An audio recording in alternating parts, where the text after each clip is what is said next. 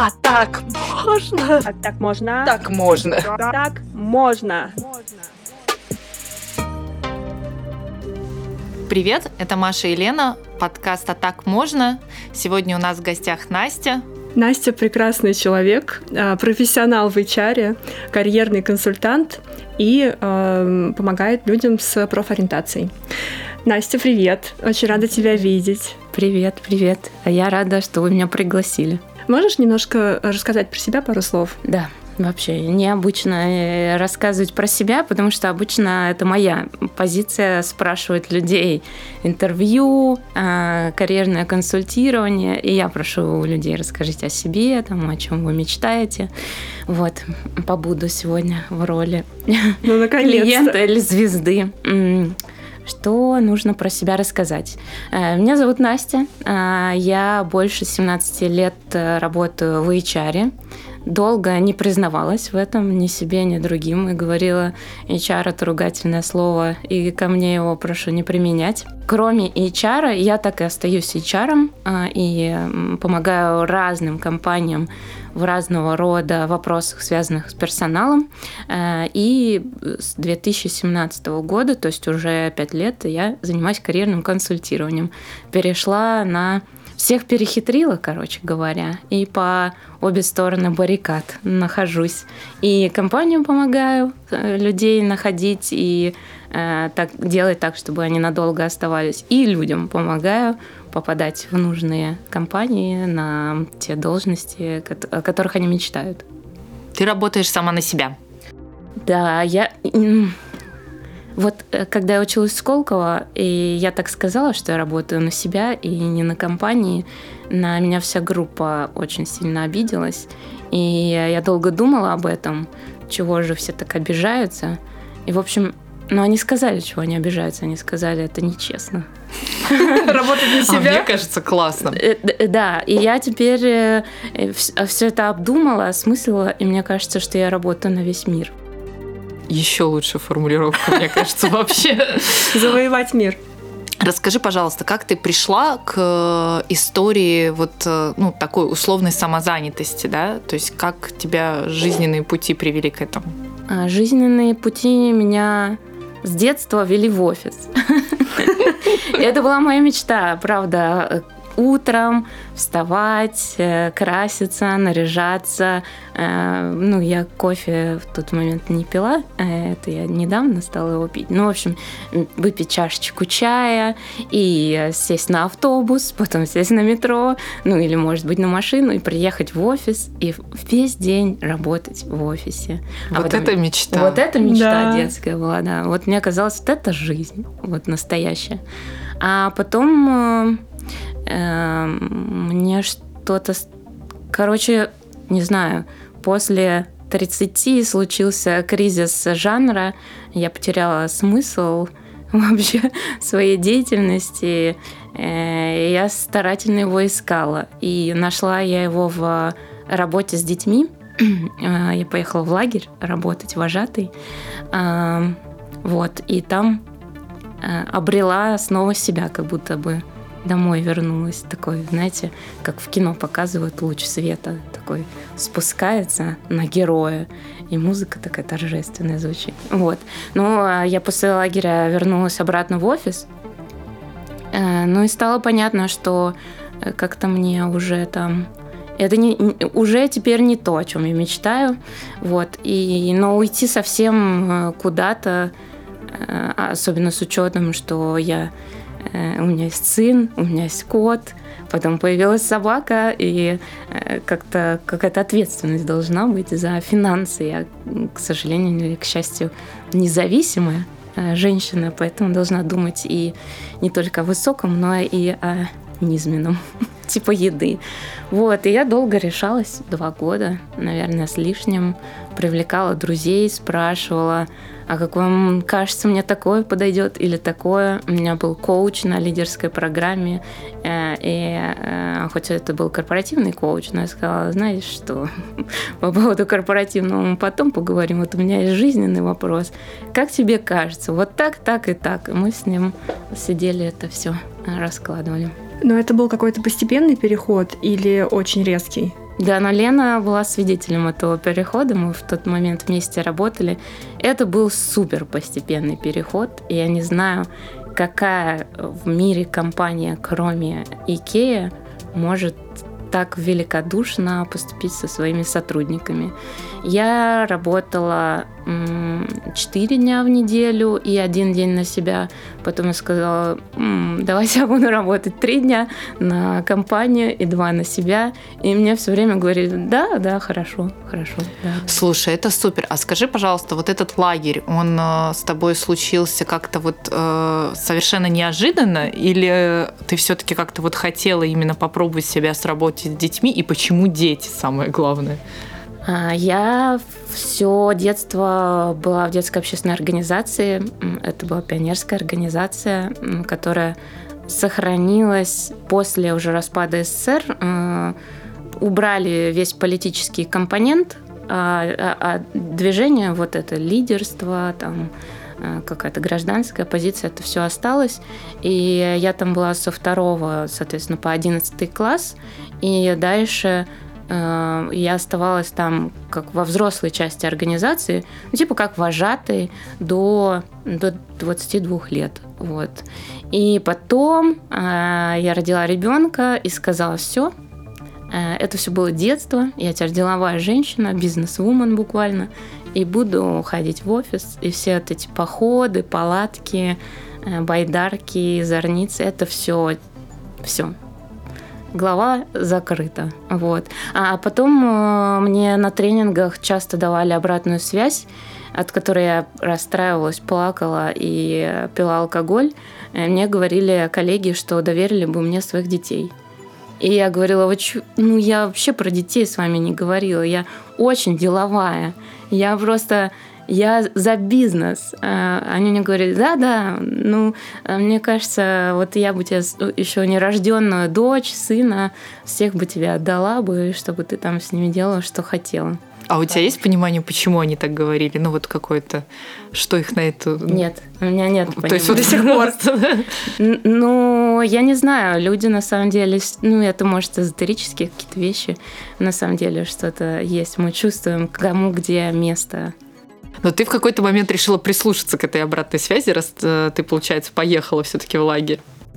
А, ну, это меня наталкивало, конечно, на мысли, возмущало и все такое прочее. Ну, я, я просто скучала по лагерю, по детству, по вожатству.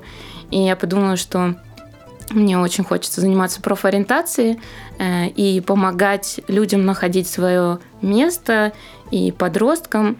И я решила поехать в профориентационный лагерь и быть там не вожатой, а как бы профи. Это такая роль, которая предполагает просто лекционный формат, занятия с детьми. Я рассказывала про маркетинг ребятам и не брала отряд принципиально. Ну, то есть э, удобно совместила, вроде бы я детям вещаю, но вроде бы про свое профессиональное.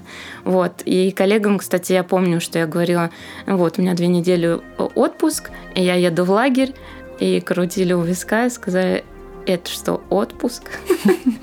Слушай, а скажи, пожалуйста, я, может быть, э, упустила этот момент, но то есть до э, этого лагеря ты, в принципе, занималась тоже HR, или ты как бы вот больше в марке, маркетингом занималась? У меня э, такая на стыке профессия employer branding, это сейчас еще называют HR-маркетинг. Ну, то есть я и про mm. то, и про другое, про позиционирование бренда работодателя. Ну, там у тебя тоже было много, мне кажется, работы с вузами, тоже да, какой-то да, профориентации. То есть, видимо, какой-то был отклик от души да, все время, да, и как-то внешне тебе тоже люди это подсвечивали. Да. Ну, ты вот сказала, что когда ты приехала из этого лагеря, как будто бы потерялся смысл в корпоративном этом mm-hmm. мире. А считаешь ли ты, что сейчас его нашла? И в чем он для тебя вот, в той работе? И, и вообще немножко поподробнее расскажи, чем ты занимаешься. Да. А, сейчас мне кажется, что да, я его нашла. Я не исключаю, что я в какой-то момент могу опять потерять. Ну, то есть я не могу сказать, что я, когда работала в офисе, не было смысла в моей работе. Я вообще счастливый человек. Я прихожу э, туда, куда мне нравится, и очень люблю то, делать то, что я делаю, и очень люблю уходить. Потому что я тоже максимально счастливый ухожу, думаю, наконец-то свобода отсюда, бежать. Вот. А что, так можно было, что ли? Смысл моей деятельности, ну вот она на две части делится. Та часть, когда я работаю с клиентами, э, я это обозначаю так, что э, я помогаю людям в профессиональной самореализации, ну, то есть находить э, ту деятельность, которая максимально им подходит, максимально будет дарить им радость. Вот, потому что после того, как человек поел, поспал и вообще почувствовал себя в безопасности, самое большое счастье это делать что-то. Ну, это вот факт просто. Хоть масло почитать, хоть кого угодно, это счастье. Вот, и счастье делать то, что тебе нравится. А, и это может быть профориентация. Я помогаю находить первую или пятую профессию потому что мы много выборов делаем за свою жизнь. А, помогаю находить работу, сопровождаю трудоустройство, потому что не бог весть, конечно, какое искусство написать резюме, но там есть свои э, законы жанра, и надо их знать, и подкрутив пару моментов, все как бы находится то, что хочется. Вот, и помогаю в вопросах карьеры, как вырасти, как зарабатывать больше, э, как уйти из найма или как вернуться в найм. В общем, разные могут быть вопросы. А вторая часть моей деятельности связана с HR.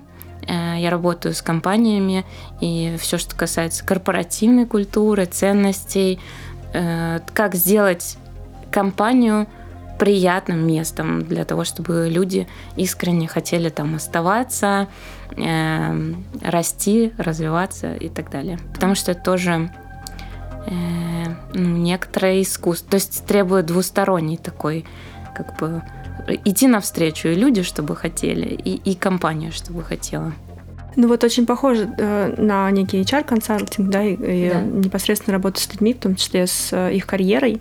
А, и то, что ты говоришь, описываешь, чем ты занималась э, до этого в найме, в принципе, тоже ну, немного похоже. В чем же принципиальная для тебя разница? Почему здесь сейчас есть смысл, а там его не было? Ох, да, ну нет, это определенно продолжение. То есть я люблю то, что я делаю. Я люблю э, людей, я люблю вот этот движ, э, карьера, мы что-то делаем, мы что-то создаем.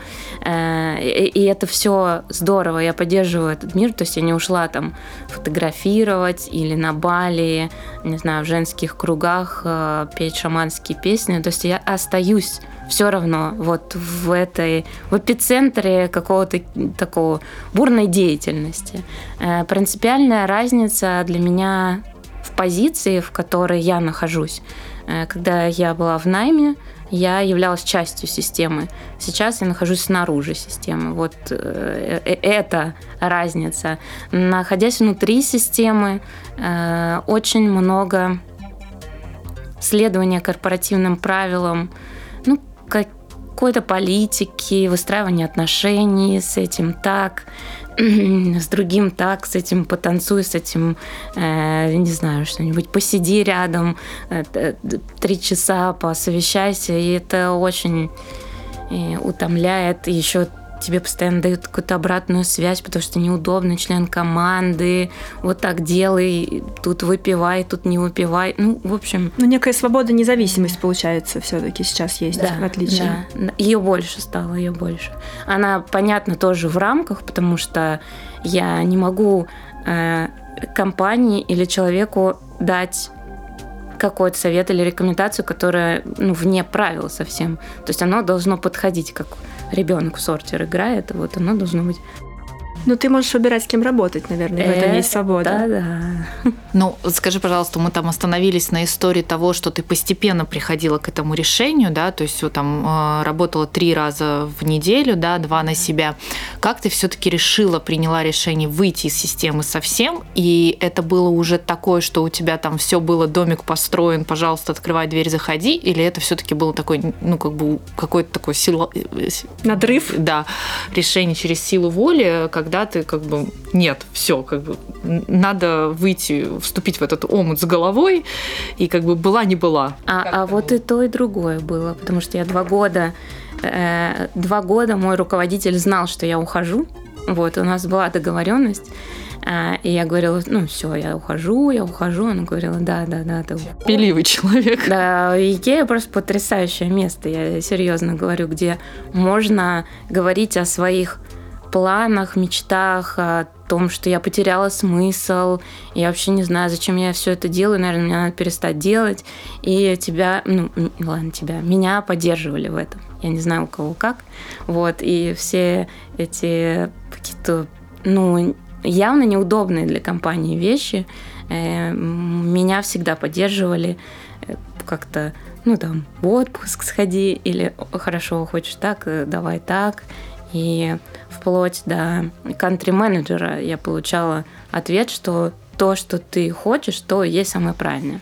Вот, э, что, ну, я готовила, конечно, этот аэродром свой запасной, копила клиентскую базу, э, начала раскручивать Инстаграм, чтобы мне, обо мне знали как о карьерном консультанте, э, получала первые сомнения и опыт работы с этими сомнениями. Мне говорили, ну, что ты там придумала, а кто ты без Икея? Что это за Настя Добровольская? Ну вот Икея – это понятная вещь, это хорошо. А Настя Добровольская, ну, никто не знает, что это, кто это. Вот, и тоже какой-то опыт говорить, а я вот не только Икея, но я еще и Настя. А потом я в меньшей степени Икея, я в больше Настя. Вот, но все равно, чтобы решиться и совсем отрезать пуповину, это очень страшно. Это очень страшно. Э, перестать получать два раза в месяц зарплату на карточку и знать, что что бы ни случилось, практически в следующем месяце у меня будут деньги.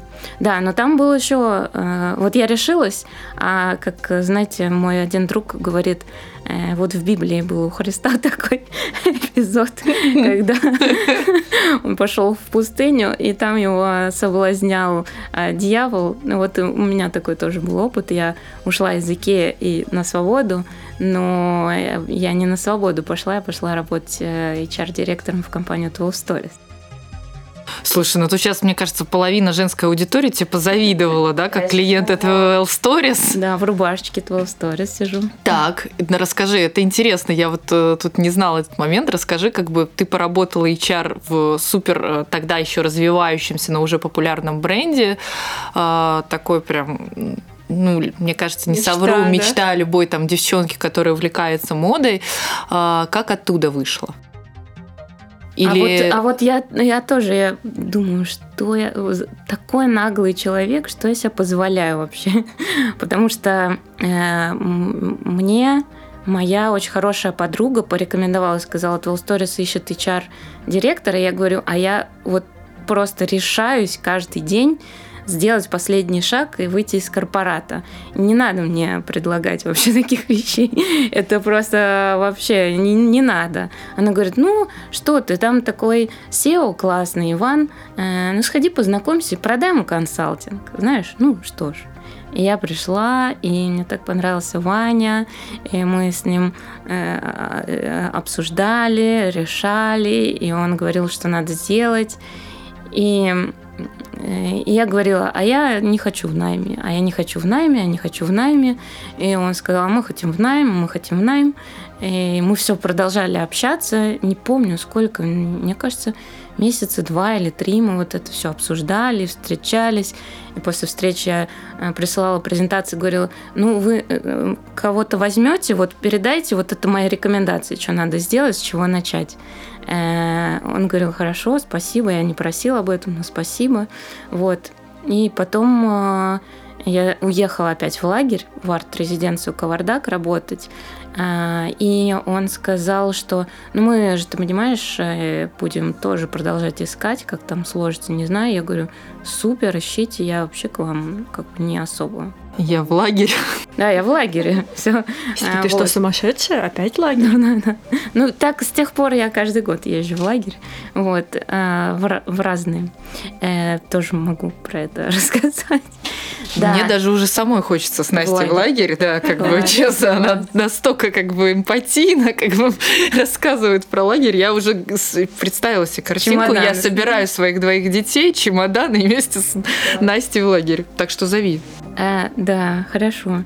Э, короче говоря, я вернулась в лагере, я мучилась, я доставала своих коллег и говорила, вот э, то ли на себя, то ли в найм. Мне говорили, ну как хочешь, как хочешь. И я поняла, что не могу не пойти в 12 Stories, потому что мне очень хочется побыть HR-директором. Вот ну когда еще побуду HR-директором? Я всегда говорила, это не моя мечта, но вот тебе предлагают быть топ-менеджером. Как можно отказаться? Ну вот как? И такая свобода, тоже думаю, это же свобода. Я в той области, в которой мне нравится, могу сделать вообще все, что угодно. Просто с нуля построить прекрасный мир. Вот, я пошла в 12 Stories. Но я приходила, и Ивану сказала, знаешь, Иван, все-таки ты знаешь про мои планы. Во-первых, я никуда не дену свое карьерное консультирование и консалтинг. э, И вообще я не буду оформляться. Э, Ну, и я, и я могу через три месяца уйти. Он сказал, ну, хорошо. Слушай, ну Ивану надо отдать должное. Да, это Ивану вообще... тоже надо отдать должное. как как работодатель, это тоже как бы принять человека. То есть он, видимо, тоже увидел твою прекраснейшую эмпатию, которую я наблюдаю сейчас, и не смог устоять перед этим очарованием. Ну, я Чем думаю, в что итоге закончилось? Ну, безусловно, я думаю, что как бы вот эти презентации, которые не просили, но присылали, они тоже Это сработали. подкупает, конечно. Это я тоже думаю, если бы мне кто-то прислал, я бы прониклась к этому человеку всей душой. Через сколько ты ушла в итоге в 12, из 12 Stories? А, мне кажется, год и три месяца. Ну, то есть не три месяца ты Нет, нет, мы, да. мы раз в три месяца а, шли обедать, а, ссорились иногда, иногда просто сильно очень накаленно общались, но раз в три месяца я делала этот выбор остаться. А так можно? А так можно? Так можно. Так можно. Ну а что тебе этот опыт дал, вот этот год и три месяца? Убедилась ли ты в том, что был выбор Абсолютно. правильный, или наоборот? И почему так случилось? Да, я могу сказать, что э, из того ценного, что я получила от этого опыта, я увидела, как зачем HR бизнесу. Ну, то есть, э, находясь в крупной корпорации на довольно узкой зоне экспертизы, э, не все видно. Не все видно, как что на что влияет, и что это в деньгах, и что это вообще... Ну, то есть э, я сейчас плохую вещь скажу, но я проводила такой эксперимент, да простят все мои менеджеры меня. Э, Я целый месяц ничего не делала. И этого никто не заметил. И это меня просто добило. Мне кажется, главный, кто тебя должен простить, это Ваня будет. Нет, нет, это не в 12 Stories было. В 12 Stories это было невозможно. Это было в Икее. И никто не заметил, что я не делала ничего. Но это правда, это такое, мне кажется, обратная сторона э, больших корпораций. Да. Если ты не на каких-то маленьких проектах, можно затеряться. И это Легко. всегда очень, на самом деле, оби... это как в социализме, да? Кто-то может работать, кто-то не работать, но всем выдают поровну. И здесь то же самое. Ну, поровну. У меня была очень хорошая зарплата, и я думала, что я ничего не делая, все равно получала эту прекрасную зарплату, а, а кто-то упахивался и получал немного. Ну и в этом ты теряешь смысл. да. Ну, судя, да, я как раз хотела это сказать, судя по тебя, это тебя демотивировало как раз, да? Другого человека наоборот думает, о, так, м- а так можно. Им класс, посижу-ка я отдохну. А В своем случае это наоборот демотивировало и заставило как бы продолжить, да, свой путь. А, возвращаясь к истории HR-директора, но там такие амбиции, да, такой, я так понимаю, что это было лет так пять назад, да, когда бренд там вот, ну, только там Нет, стартовал. нет, это не пять лет назад, это было относительно недавно. А, после в 2020 году я ушла, то есть пандемия. Мы пандемию прожили вместе, а когда уже все как бы на спад пошло, вот такой острый момент, осенью я ушла 2020 года. Так, из того крутого, что я получила, это умение видеть, как HR влияет на бизнес, разговаривать э, языком цифр, э, стратегически смотреть на все вещи, вообще с нуля строить функцию до чего-то, видеть, как рассуждает SEO, быть просто каждый день, каждое мгновение рядом с ним и э, учиться вот этой вот предпринимательской логике, мне кажется, я больше нигде бы не могла такой вот получить урок. А, и это мне очень сейчас в консалтинге помогает. Ну, я в первую очередь с первыми лицами общаюсь, и я могу с ними на одном языке теперь говорить. А, но ты, Лен, права в том, что я получила с другой стороны очень мощную прививку, не знаю, насколько, мне кажется, э, ну, года на три точно, что я не вернусь больше в компанию. Не, не, это было правильное решение в Икее э, уйти и работать на себя. И, и, и все. Я подтвердила еще раз. И так сильно подтвердила, что мне вообще не хочется. Ну, мне кажется, это в том числе и про выбор. Вот ты говорила о том, что... И мы, в принципе, много здесь про выбор говорим. Себя, не себя, внешнее, внутреннее. И, как показывает практика э, многих людей, многих историй, что если ты начинаешь опираться на внешние какие-то факторы, на людей, которые вокруг тебя, когда они тебе советуют, э, навязывают свое мнение, может быть, если ты совета не просил, или ты, в принципе, живешь по нормам общества, а не в ладу с собой, э, это совершенно не то и не ведет к счастью, нежели нежели когда ты прислушиваешься к себе и опираешься на свое внутреннее ощущение, потому что никто не может посоветовать и понять, как ты сможешь прийти к своему счастью. Mm-hmm. Мне кажется, это про это в том числе, mm-hmm. да? Mm-hmm. Здорово. Но у меня, собственно, был вопрос, как бы тоже как, там, предугадывая твой ответ на вопрос Лены, я хотела тебя спросить, вот после вы, выхода, да, там, из топ-менеджерской позиции, по факту ты все равно теряешь вот это, знаешь, такое ощущение власти, да, да. там, то есть ты там могла планировать, принимать решения, консалтинг это немножко другая история, mm-hmm. да, когда консалтинг это как раз когда ты советуешь, и не факт, что к тебе кто-то прислушается.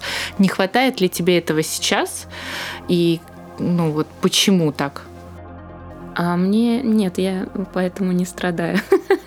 У меня изначально просто мотиваторы другие. Я люблю интересные задачи, а, я люблю творчество. А, а консалтинг абсолютно это дает. Ну, то есть я могу выбрать, что мне интересно, что нет. Я могу придумать. И, ну, мне бы, конечно, хотелось, чтобы это жило и увидеть, как а, оно э, э, как встает на ноги, и результаты это дает или не дает. Э, но вообще, как вот художник, э, не знаю, написал картину, ну, в общем, все равно, что дальше, кому-то она понравится или нет. Ну, ну то есть тебе как раз вот комфортней, да, да, больше в этом. А, а скажи, пожалуйста, насколько я знаю, э, у тебя достаточно такой популярный блог в Инстаграме. Как ты к этому пришла? То есть это тоже была постепенная история, или вот э, ты как бы уже там, э, начиная с выхода из там пер... от первого работодателя, была цель, и вот ну как бы ты прямо ее развивала, училась в этой э, сфере, да, раскручивания блогов, или это тоже была такая постепенная, как бы вот тут попробую, поучусь, тут попробую, как как это происходило? Ну, спасибо за популярный блог. Э, на самом деле там 11 400 подписчиков. Э, это не... Мало, у меня 600 человек. Для меня это популярный Поэтому, блог. кто сейчас нас слушает, подпишитесь, пожалуйста. Настя Карьера в Инстаграме, можно меня найти. Э, ну так, это не очень много. Там вот в твоего сторис больше миллиона подписчиков. Не, ну слушай, как бы они, они не консалтингом в области HR занимаются, они все-таки да. одежду все, все да. уже там, можно сказать, всей России да, продают. Всему миру уже и миру, да. Вот, поэтому, ну, как бы для консультантов, ну, как бы там, давайте так, узконаправленной сферы HR, да, мне кажется, это достаточно неплохой блог. Ну, неплохой, неплохой, но есть э, ребята, девчата и мои коллеги, у которых больше, поэтому я уж так... Мы тут любим ставить цели, мы тут в прошлый раз сказали с Леной, что нам нужно 2000 подписчиков, тебе сколько нужно? Ну, соточку. Соточку. Но чем больше аудитории, тем сложнее, мне кажется, с ней работать. Да, вот, да, такой вопрос, как э, я пришла к необходимости вести блог э, и вообще. Э, дело было так. Я вообще ненавижу э, что-то пиарить себя. Я хорошо пиарю бренд, где я работаю, команду других людей, но с собой проблемки. Вот. И я помню, что э, я была в отпуске в Хорватии, и э, у меня есть подруга Таня, которая как раз тогда училась на продвижении Инстаграма. Э, И вот э, она когда-то в моей команде работала, но мы так с ней подружками остались, уже разошлись. Она, кстати, устроила меня в Икею, но это отдельная история. Э, Вот. э, Я звоню, точнее, написала ей в WhatsApp и говорю, Таня, как ты думаешь, у меня вот есть такая мечта, мне нужен Инстаграм или нет? И она говорит, так, созвон. И мы созвонились, она говорила, все, с завтрашнего дня, так, шли фотки, какие у тебя есть, я заливаю их все в Инстаграм, так, все, я тебе завела уже аккаунт, такая, что? Так, это будет стоить, так, сначала просто так делаю, потом это будет стоить столько денег, все, давай, давай, давай. Я говорю, Таня, я еще учусь на карьерное консультирование, я еще не карьерный консультант. Она говорит, я понимаю, но надо, чтобы история была у контента, чтобы там накопились материалы, поэтому мы уже сейчас начинаем. Э, Через две недели она сказала, так, ну нужно первую консультацию провести. Ну, ты понимаешь, что уже как бы Инстаграм твой есть, надо о чем-то писать, о каких-то кейсах. Я говорю, стоп, стоп, я, подожди, я еще вообще не знаю, как консультировать. Она говорит, короче, на этой неделе, пожалуйста, несколько консультаций проведи и мне расскажи. Вот, и Таня вела мой Инстаграм, мне кажется, что э, 4 года, вот, и это ее э, рук результат, э, вот эти все подписчики и весь этот образ. И вообще, мне кажется, что без нее я бы уже, может, и подзабила, и все. Это огромный труд. Это э, э, э, я не училась работе с Инстаграмом, но у меня есть команда, которая этим занимается. Тоже не Танина команда, они там дальше пошли в своем развитии. Э, У меня уже другие люди этим занимаются. Вот. Я, конечно же, э, там сторис, э, ни шатка, ни валка, но это я, это никто не может вместо меня выйти там в эфир или фоточку прислать. Вот. Все посты тоже я наговариваю, потому что никакой копирайтер тоже не может быть экспертом, но красиво это выложить, э, не знаю, там, короче, куча там работы на много часов в день. Но оттуда приходят к тебе люди, или Да, это не да, основной да. источник? А, Ну, примерно половину моих клиентов оттуда А приходит. остальная половина? Сарафанное радио. Сарафанное, да. Но это Да. про профориентацию, про консультирование карьерное. А если говорить про а, кадровый консалтинг с компаниями работы, это тоже, видимо, как-то с э, В с основном, знакомых. да, в основном ну, я работаю с агентствами, э, соответственно, на субподряде, и э, они меня зовут на проекты. Мгм. Но э, есть и HR-эксперты, мои бывшие коллеги, и с кем я на проектах уже встречалась, они знают, что я ну, короче, уже могут и без агентства ко мне напрямую обращаться. Э, Через инст- э, Инстаграм не заточен под э, карьерное, то есть он заточен именно про карьерное консультирование, а про HR-консалтинг в меньшей степени. Вообще это не B2B канал продаж, поэтому... Ну да. А ты много выбираешь, какой проект, и много ли ты отказываешь, какого клиента взять, например, или ты берешь всех, кто к тебе приходит? Очень горжусь, в пятницу отказала э, крупнейшему телеком-оператору. Я могу себе уже такое позволить, я вообще в шоке. Ну, то есть это тоже какой-то путь. Конечно, сначала голодненько, надо все брать. Э, Просто что дают, на все да. Ну, практически. А Вот. почему отказываешь? Ну, то есть вот э, не нравится заниматься или как бы видишь какое-то, что не твое, вот ну какие причины? Плохо сформулирована задача. А, И э, если это профанация, я не хочу принимать в ней участие. Мгм. А скажи, Ну, пожалуйста, Либо не моя область экспертизы. Вроде все говорят, ну ты же HR, но HR очень большой, и в чем-то я хороша, а в чем-то нет. Я лучше порекомендую того человека, который в этом разбирается, чем я буду кого-то обманывать.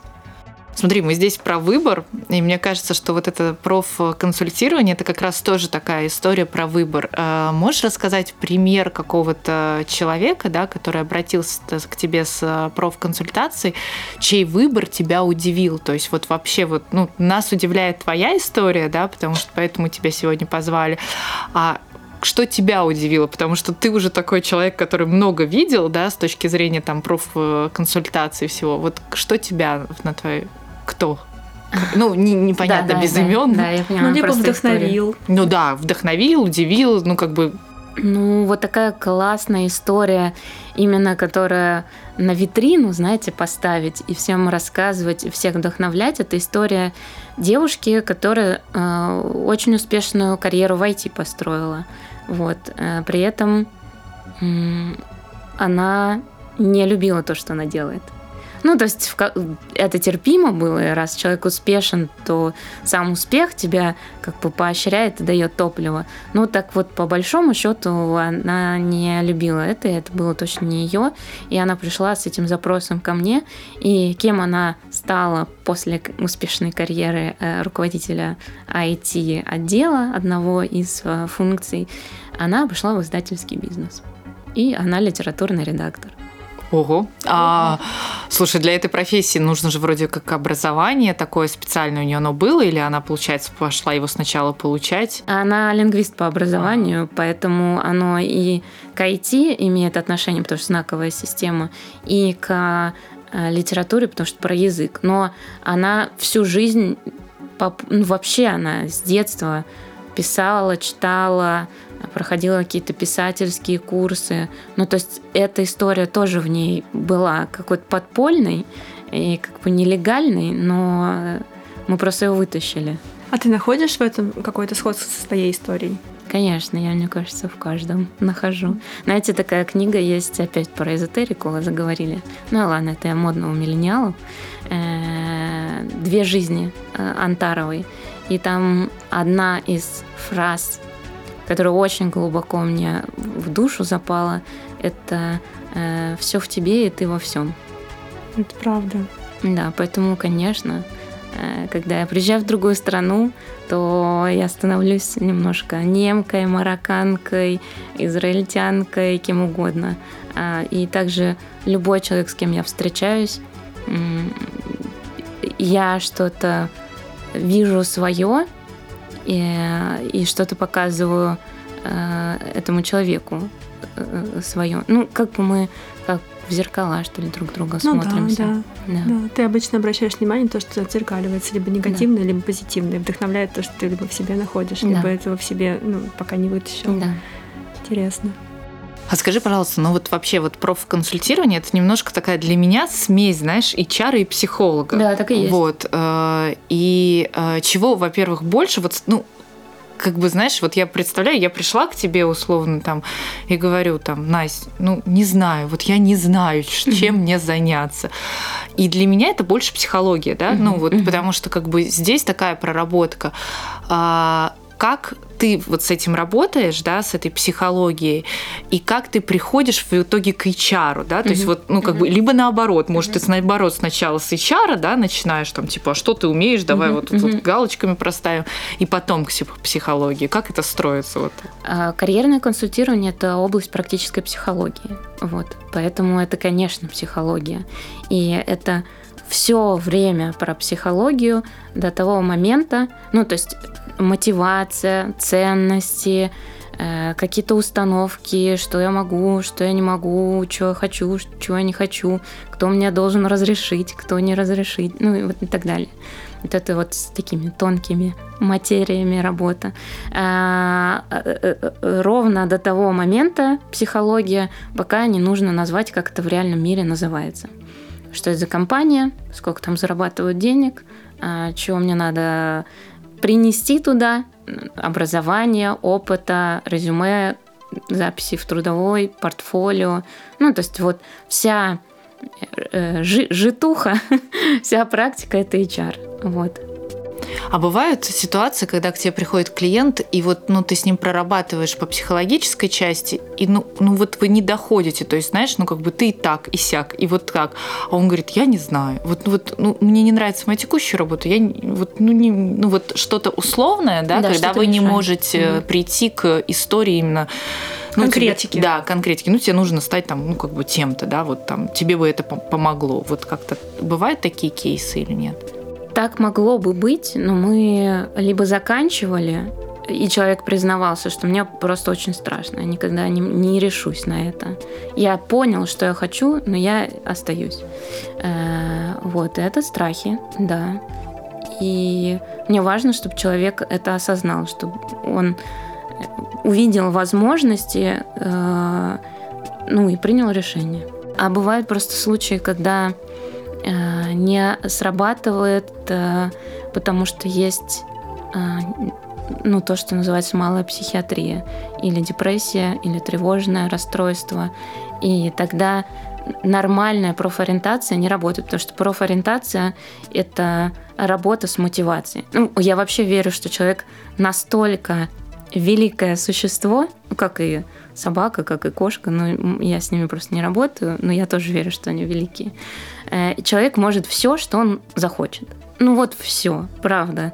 Вот эта вот э, история, что мы э, используем только 10% мозга, правда это неправда. Короче, я верю, что правда. Может все, просто не знает, что хочет. Вот. И найти вот эту мотивацию, чего я хочу, и тогда все едет само собой. А когда депрессия, то вот это вот хочу, оно сломано. Вот, и тогда не срабатывает. Я как э, водитель, который ключ зажигания зажигает, а он не зажигается, искра не идет. И тоже было несколько таких клиентов, э, с которыми мы выясняли, что есть э, состояние, психологическое, психиатрическое, которое нужно решить прежде, чем что делать с карьерой, с профориентацией. И ты отправлял таких людей либо к психологу, да, либо, да, либо, да, да, либо профессиональной я, помощью? Да. А скажи, пожалуйста, вот э, раз уж мы немножко про психологию, наверное, чуточку про коучинг в том числе заговорили, а, у любого психолога и коуча должен быть супервизор. Uh-huh, вот я не говорю, что он должен uh-huh. быть у карьерного консультанта, но должен, вот, должен. должен тоже, да. да, то есть это также работает. А, где ты вот этот ресурс черпаешь? Есть ли у тебя у самой психолог или коуч, если это не секрет, да, и как вообще ты справляешься с нагрузкой, потому что это в любом случае работа с людьми, и ты всегда, как ты сказала, отзеркаливаешь что-то, uh-huh. и, может быть, что-то западает там тебе в душу, потому что она цепляет. Как ты с этим справляешься? Где черпаешь ресурс? А, у меня уже 12 лет опыт э, психотерапии. Вот раньше это неприлично было говорить, а сейчас модно. Вот, поэтому э, сейчас э, все должны услышать и сказать, вот это молодец, Настя, 12 лет, потрясающе. Вот, я теперь могу смело об этом рассказывать. Э, раз в две недели я встречаюсь с своим психологом, не обязательно, и даже я бы сказала, что редко мы говорим про работу с клиентами, это какие-то мои жизненные штуки и тараканы, которые носятся туда-сюда, проносятся в одну сторону, в другую. Вот. А, ну, это такая вот ментальная гигиена. А, супервизор у меня тоже есть, но скорее по запросу. Я с ним общаюсь. А, были ситуации, когда ко мне приходил топ-менеджер там, крупнейшей автомобильной компании, а, и и я сидела и думала, господи, да это я должна у тебя спросить, как ты строишь такую карьеру, и как ты оказалась там, где ты есть, почему ты хочешь, чтобы я тебе что-то говорила. И у меня внутри просто все тряслось, и э, с супервизором мы это прорабатывали. При этом этот топ-менеджер много раз ко мне ходил. То есть не разово там сделали резюме все пока, а сессия, сессия, сессия, и вот это вот внутри дрожание и трепет э, перед э, вот этой позицией, перед статусом, перед брендом очень крутым. Э, вот это то, что мы решали с супервизором. Но бывают просто сложные ситуации, типа там подросток хочет одного, родители хотят другого, и как это решить, как просто, в принципе, можно обращаться с такими ситуациями. Иногда нужна помощь ну, какого-то опытного коллеги, который скажет, я вот так с этим работал. Все а что люди, сейчас да? хотят подростки? Ли... Самое главное, чтобы они что-то хотели, ей-богу. Серьезно? Да, да. Школа – это такое место, которое заставляет тебя забыть о том, что ты хочешь. Но тоже такая интересная тема. Вот если я по себе сужу, э, вот меня спроси откровенно, там, кто принимал решение там по выборе вуза, да, как бы э, я не могу сказать, что это было там осознанное решение взрослого человека, да, то есть, Конечно, ну, как нет. бы это было решение э, моих родителей, которое меня устраивало. То есть я не могу сказать, что меня там насиловали над этим решением, но оно меня устраивало. А как сейчас вот происходит? Мне просто интересно. То есть сейчас, э, ну, как бы все то же самое, да, как бы, либо как-то система поменялась. По-разному бывает. Ну, это вообще, мне кажется, большое заблуждение и большое зло. Э, вот эта советская, не знаю, российская привычка после 11 класса запихать в вуз. Ну, ни один человек не может знать про себя и вообще про мир что-то. Потому что он 10 а, лет или 11 или 12, ну там у всех по-разному, или 9, просидел в классе, в заперти просто. Он видел парочку учителей, но они типичные. Вот он учитель, вот директор. Ну, что там еще есть? В поле зрения попадает продавец и врач. Вот. Ну, тоже так очень примерно понятно, чем они, эти люди, занимаются. Ну, ну как, как выбрать? Это очень плохая практика пытаться или вообще отправлять своего ребенка или надеяться, что он сделает осознанный выбор после учебы в закрытой системе, это как, э, вот представьте, ты ссоре, но в тюрьме просидел 10 лет, и потом иди разберись, как работает этот мир. Да я не знаю, у меня с утра подъем, э, заправить постель, идти строчить на машинке, а потом что, уборка своей камеры, а потом отбой. Все, что я знаю про мир? Ничего. И поэтому Э, но, но об этом хорошие родители продолжают мечтать. Я хороший родитель, если мой ребенок закончил классно школу и поступил, молодец, в какой-то вуз, лучше в топовый. Вот. Ну неужели до сих пор это так? Мне кажется, да, это, это было вот эти синдромы отличников, Не, да, на самозванцев. Прошлой, на прошлой неделе плакала мама после консультации. Очень сильно плакала. Ее э, дочь, которая Э, была в консультации, которая профориентация, э, она из-за этого очень переживала. Mm-hmm. Ну, то есть она не хочет идти учиться, она не знает, куда учиться. И чтобы решить, ей нужно дозреть. А мама так расстроена, и это стало, как это, стало открытым. И это очень больно всем было. Ну, мы всем хотим, все хотим быть хорошими, желаем лучшего детям. На самом деле свои какие-то проекции на них накладываем ожидания. Буквально с психологом, э, ну, я тоже рассказывала, что я люблю про э, все про психологию, и с терапевтом тоже занимаюсь часто. И у меня ребенок занимается игровой терапией, и тоже наш э, психолог рассказывал о том, что часто дети приходят, потому что есть запрос от родителей, а, что-то исправить. А на самом деле работа детского психолога в том числе что-то найти и показать это, подсветить родителям, потому что основная работа и основное влияние на детей идет, конечно, от родителей. И здесь э, ну, навязывая выбор, наверное, не добьешься счастлив... Э, какого-то счастливого периода для ребенка, счастливого выбора. Немного ну, грустно. Знаешь, у меня двоякое впечатление об этой истории. Вот да, как бы я не могу сказать, что в своем там, профессиональном развитии с точки зрения вуза там, мне решение сдалось самостоятельно.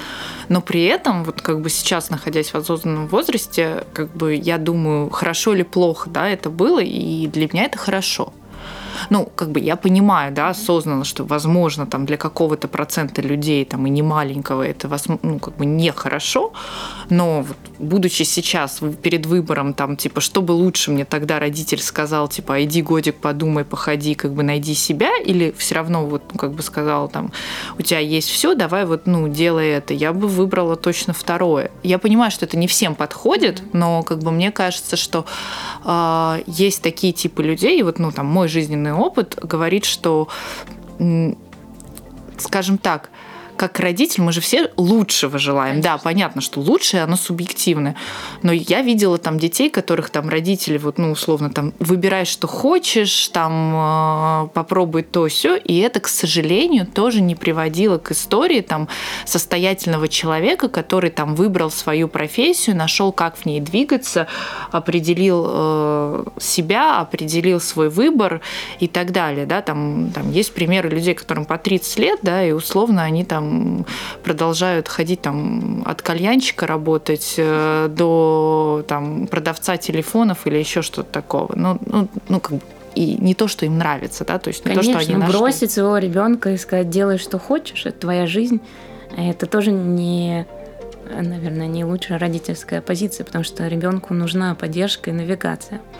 Но есть карьерные консультанты, которым можно отвести своего ребенка и вот это поисследовать. Потому что, опять же, спускаю всех собак на школу, но было бы здорово, если бы в школьном возрасте учили рефлексировать понимать себя и свои потребности.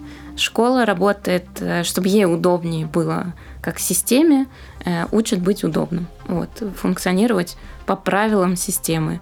И не ходить в туалет, когда ты хочешь в туалет, вообще не знать, хочу я в туалет сейчас или нет. Не задавать вопросов, а зачем мне эта биология, когда она мне неинтересна.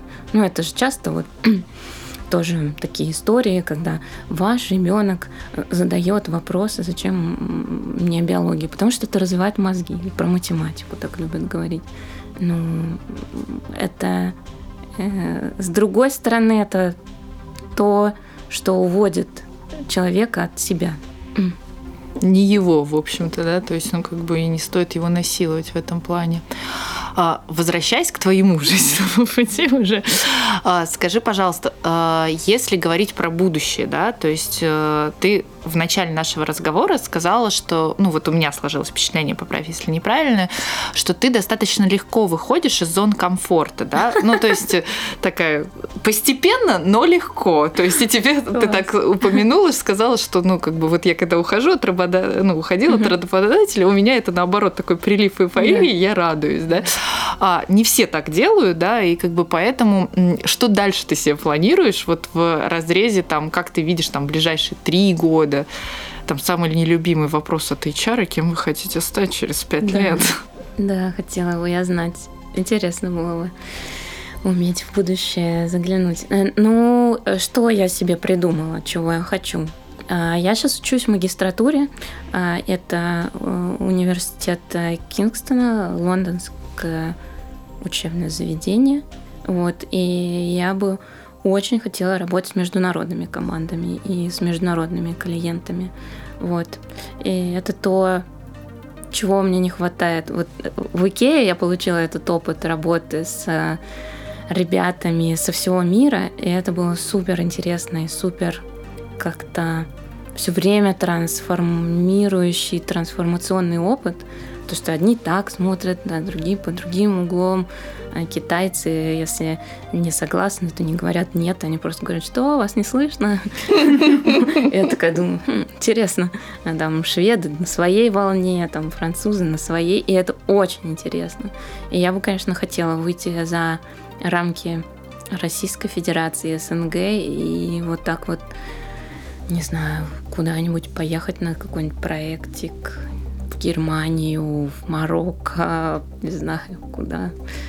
А это все-таки для тебя работа ну, вот по B2B сектору направлению, или это интерес работать с разными людьми на как э, и то и другое. И то, и другое. Я, я поняла просто, э, э, когда я у меня только одна часть, то другая скучает и голодает. вообще как бы странно быть карьерным консультантом, который понятия не имеет, что сейчас в бизнесе происходит. Как можно советовать, как можно готовить человека к собеседованию, а, не зная тех вопросов, которые на повестке, или тех компетенций, которые сейчас требуются компаниям, так и наоборот, моя ценность как консультанта, именно HR-консультанта в том, чтобы знать, что в головах у людей происходит, что они хотят. Они сейчас э, э, сваливают из офисов из корпората. Это просто тренд, что все уходят, бегут из э, компаний. Почему? А что компании могут альтернативного предложить, что, что такого стало происходить по обе стороны баррикад, что привело к такому оттоку. Вот мне почему-то кажется, это то же самое, о чем ты сейчас говоришь, и мы говорили с другими героями.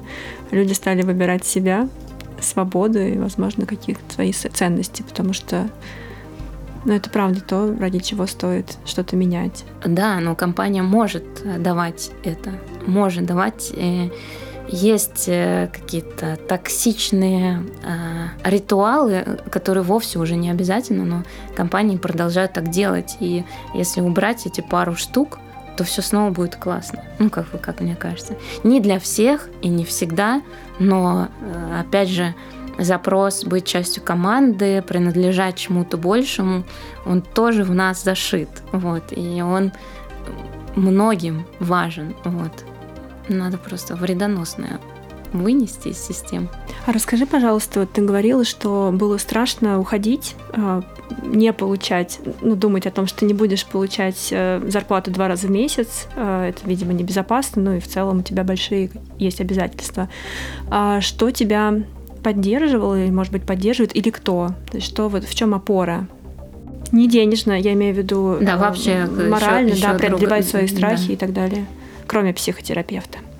Но денежное, кстати, важный вопрос. Э, э, Всем, кто решается, накопите, пожалуйста, финансовую подушку. Это очень поддерживает вообще на протяжении тех месяцев, когда она у вас э, будет. Независимо от того, и прибывает поток денежный или нет, э, это важно. Ну, это прям важно, потому что слишком страшно, и можно короче, обратно откатить решение. Э, Меня поддерживает мой сын. Вот он сейчас в наушниках тут рядом сидит. Но э, он э, как бы говорил, да, хорошо, да, все, смотри, смотри, там в этом месяце у тебя столько клиентов было, смотри, еще корпоративный пришел, у, здорово, класс. Мы что-то отмечали такое.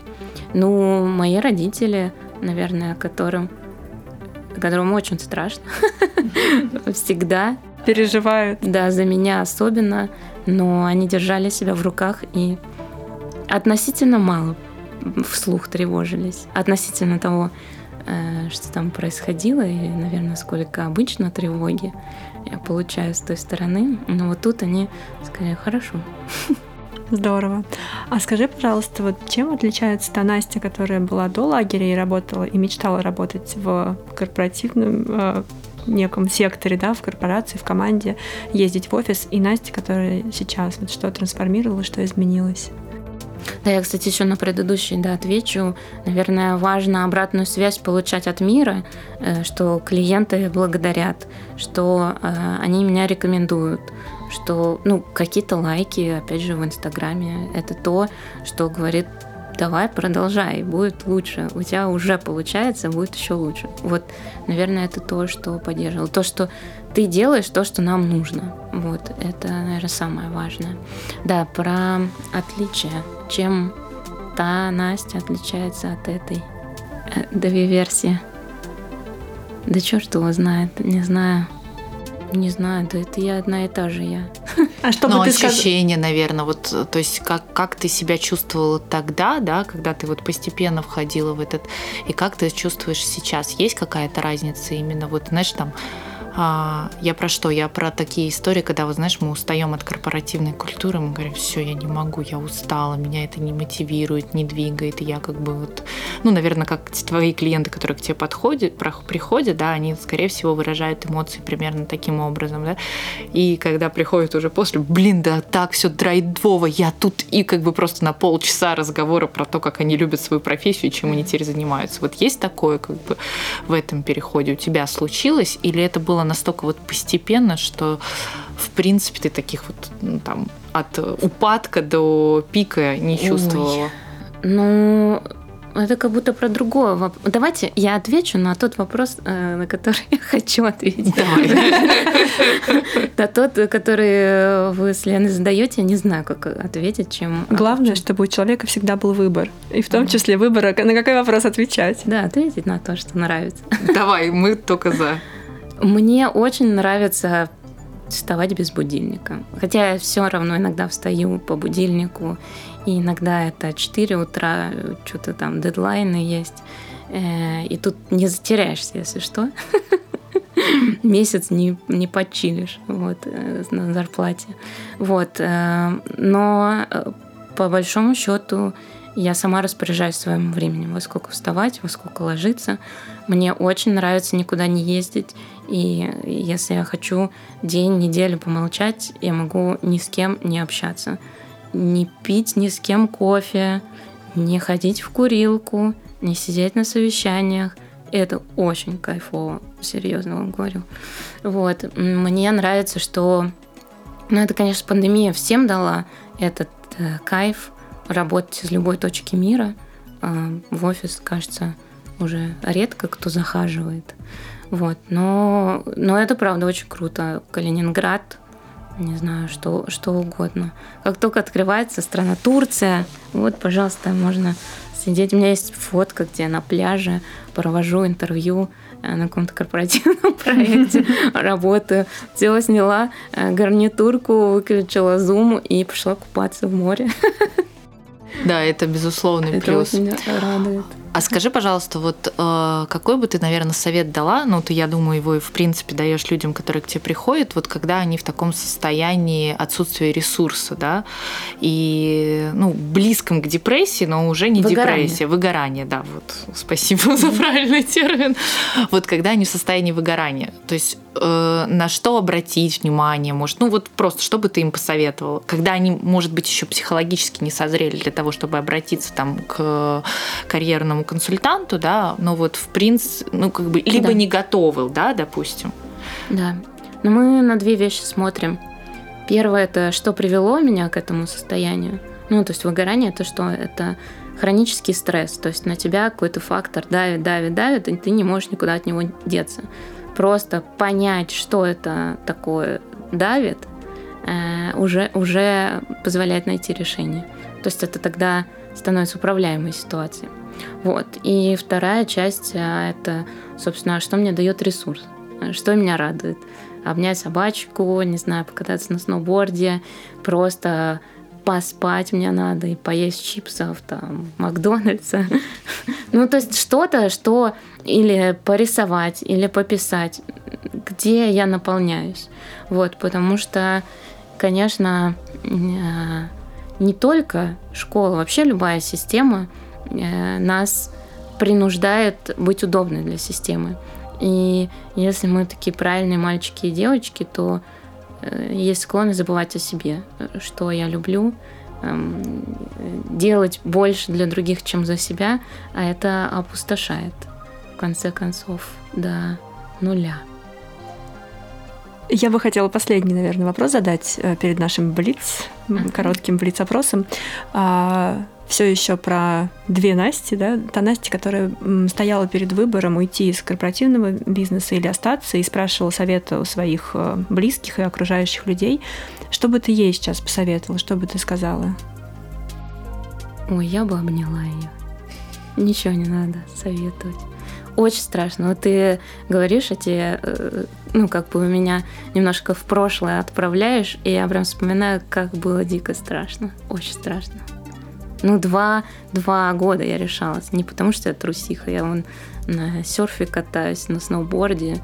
И, и я знаю, что такое страшно, и как решиться преодолеть. Но не просто так два года я решалась. Иногда можно просто обнять. И побояться вместе. Это правда. Здорово. Спасибо большое, Настя. Мне кажется, прекрасная история такая очень э, Целостная про, целостная, такая. про гармонию, мне кажется, про такое какое-то а, спокойствие, заботу о себе, но в том числе и про выборы, и про преодоление страха. Мне кажется, страхи это очень такая... Это очень страшно. Это очень страшно, и это очень большая тема. И ты Да. права, я согласна, что если бы, если бы страхов не было вообще, то люди бы были бы, наверное, какими-то супергероями. Отмороженными они были бы. Слушай, ну в страхе есть свое очарование. Мне кажется, что польза. да, как бы он, мне кажется, его тоже нужно уметь и учиться переживать, и как бы мы Ну, к этому дайте идем. помечтать об утопическом. Чуть-чуть, но чуть-чуть, э, меру. чуть-чуть меньше бояться, чуть-чуть позволять себе быть смелее, это круто. Я тоже недавно на это жаловалась.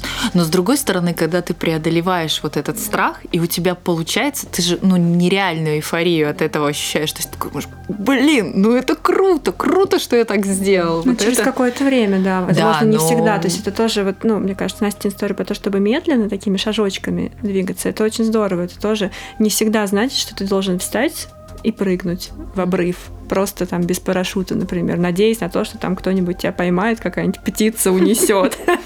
Поток. Да, поток. То есть это не всегда про какой-то очень быстрый шаг. Нужно, наверное, продумывать, слушать себя. Потому что Да, ну всех свой кто, темп. кто, кто как, да. Кому-то проще решиться раз и в холодную воду и все, чем потихонечку тут заходить. Сначала пальчики мерзнут. Ой.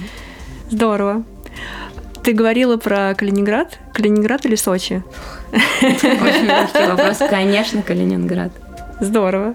Давайте тогда, да, перейдем к Блицу. Настя, спасибо большое. Просто удивительная, прекрасная, потрясающая история вот с точки зрения меня именно как постепенно. Я вот, например, наоборот такой человек, который там типа нет, надо сейчас отрезать, пойти как бы и пусть что будет, но главное вот По быстро, стратегии. да.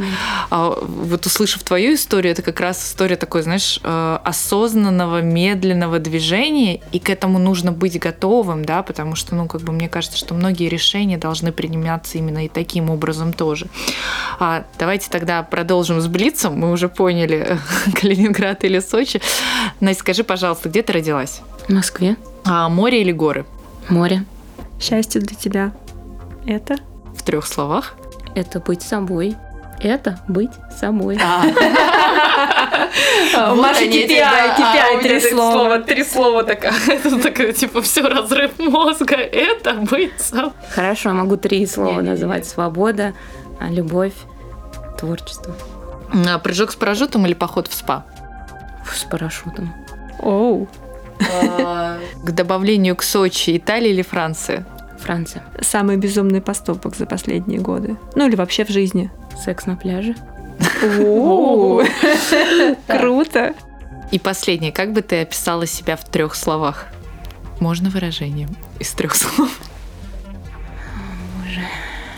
Есть такая песня у Сплина. э, Она жевала жвачку. Оргий без Без сахара. Нет, другая. Э, Головой в небесах, э, ногами на земле. Что-то такое было у него.